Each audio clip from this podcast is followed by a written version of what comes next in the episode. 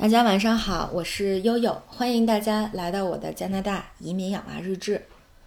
哎呀，这两天那个有一个消息一直霸屏，所以呢，嗯，今天就想说点题外话。呃，就是说英国的那个埃塞克斯截获了一个呃呃大卡车，装着三十九具这个偷渡客的尸体。最早呢，西方媒体就坚持声称说啊，偷渡客都是中国人。嗯，后来呢，随着真相慢慢浮出水面。这个越南偷渡客的面儿比较大啊，所以现在外交部也是呃，这个正面刚一直在怼他们。我觉得这个做的挺棒的。从这个新闻一出来，哈，虽然说悠悠现在说这话有点马后炮，但是我一直就觉得这不太可能是中国人。嗯，因为在英国生活有有有一段时间，然后现在就在又在加拿大，我自己从切身的感受来说，哈，首先第一个，我确实在英国接触过。呃，偷渡到英国生活了三十多年的一个大姐，啊，她呢是有她的原因。首先呢，呃，她是福建人，我觉得福建人听真的挺有意思的。如果有福建的朋友，希望大家能给我科普一下，为什么呃福建人那么就是那么愿意到移民到海外？我觉得挺有意思。呃，这这个是怎么来的呢？这种印象，呃，因为呃悠悠在二零零七年。研究生要毕业的时候，在一个外资投行工作，呃，在实习，然后当时也准备留下，然后我当时我的 HRD 就是一个福建人，后来我有一次就谈理想谈人生嘛，后来他就问我，他说，哎，你你的理想是啥？我就说我就那个是吧，三十五岁退休就是我的理想。我说你的理想是啥呀？他就说，他说，嗯，我就是想到那个加拿大将来开一个 C shop。因为他老婆已经带着孩子们，呃，都在加拿大生活了，那他留在北京挣钱嘛。然后我特别想不通，一个这个是吧，世界著名投行的那个 HRD，为啥他的人生终极梦想就是在加拿大开一个 C shop？C shop 就 corner shop，就是在那个街角上开一个便利店那种。啊，当然来了以后，发现这个 C shop 也不是像咱们想的那种小吃店哈，规模可能也是比较大的。呃，这个呃，营收也是比较可观的，但是依然觉得说，哎，为什么这个，嗯，为什么会这样？后来他当时说，他说，哎，我们福建人都是这样的，我们世世代代都是希望就是能能在海外有一份营生，能过上那个好日子，所以我就特别不理解，我就一直觉得说，哎，那个谁能给我解释一下这是为了什么？然后呢，我在英国遇到的这个嗯偷渡的大姐也是福建人，但是她确实有她的理由，因为她的儿子，呃，这个是有这个一种很特殊的疾病，我不知道大家听过没有，非常可怕，叫先天性肛门闭锁，也就是说他是出生以后就发现没有肛门，然后你肛门重新造瘘以后，你要终身带着一个粪便袋儿，因为他没有办法控制。所以呢，只能够这种呃人为的去清理。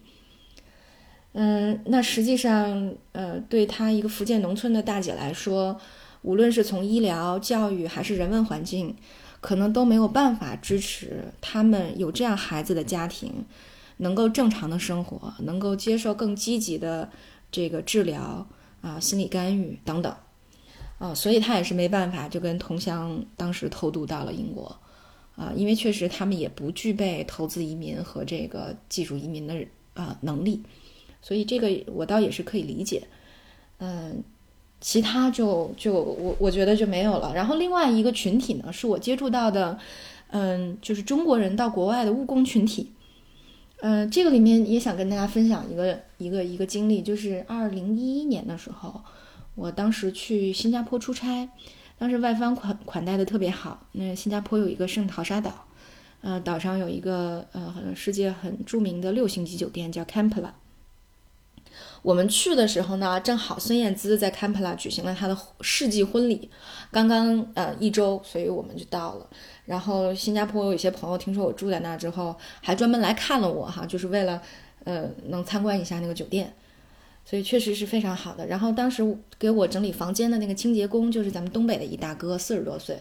后来有一天我俩聊天儿，呃，我就说我说你为什么要出国务工啊？国内不也是能挣到钱的吗？他说哦，那不一样。他说你看我如果到北京工作的话，哈，呃，找一个这种嗯，体力劳动。他说，因为我也没有没有什么没受过什么教育，文化水平比较低。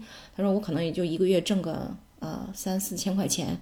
对，但是呢，在这个地方当个清洁工，我一个月可以挣七千块钱，而且因为管吃住，基本上都可以寄回家。所以大家想想，在二零一一年的时候，哈，对于一个东北农村四十多岁的大哥，啊，他能寄七千块钱人民币每个月回家，呃，也算是很可观的收入。但是呢，呃，这话说回来，已经八年过去了，哈，随着这个中国这个经济水平越来越好，我觉得现在，呃。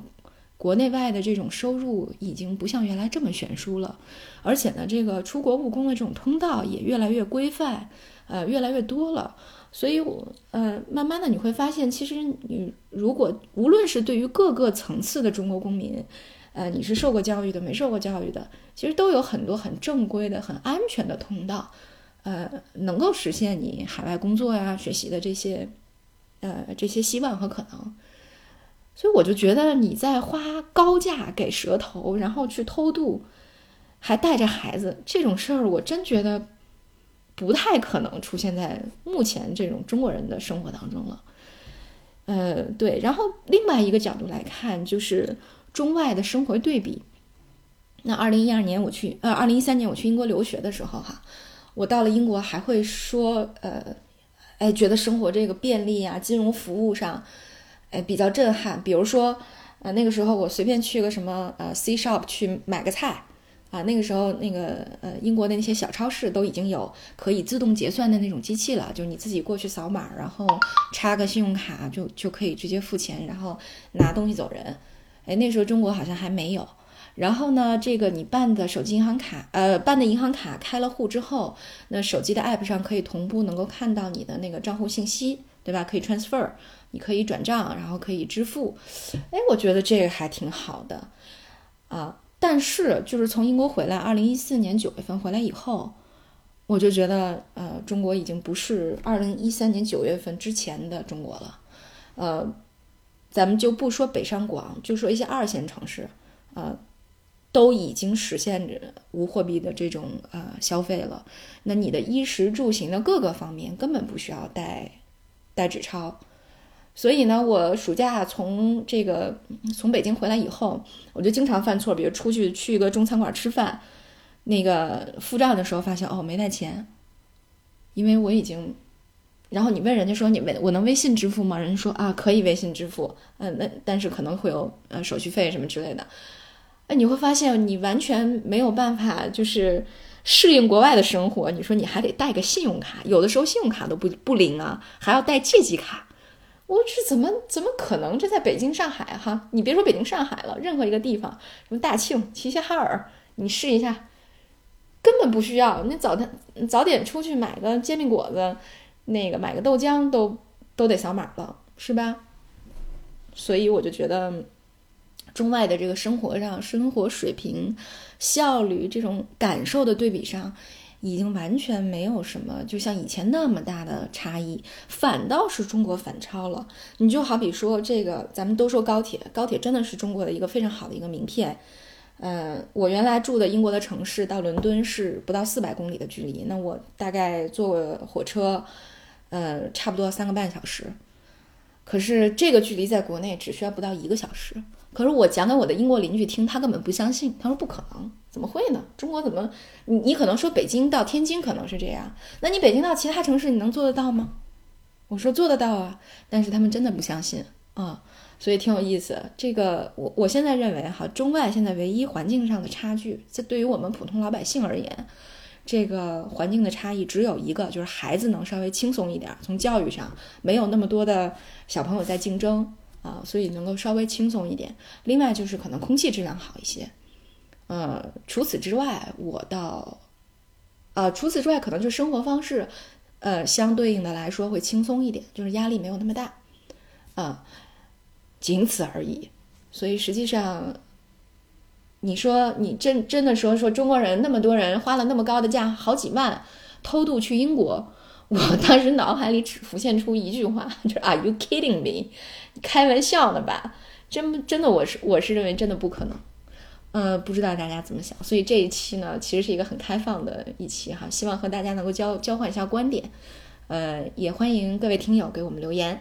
好，那今天就先到这里，我要去接小朋友们了，因为呃，今我今天一下录了两期啊，今天还是那个 Halloween，呃，晚上还要带他们去拿糖果。好，那我们今天就到这里了，呃，也祝大家周末愉快，我们下周再见。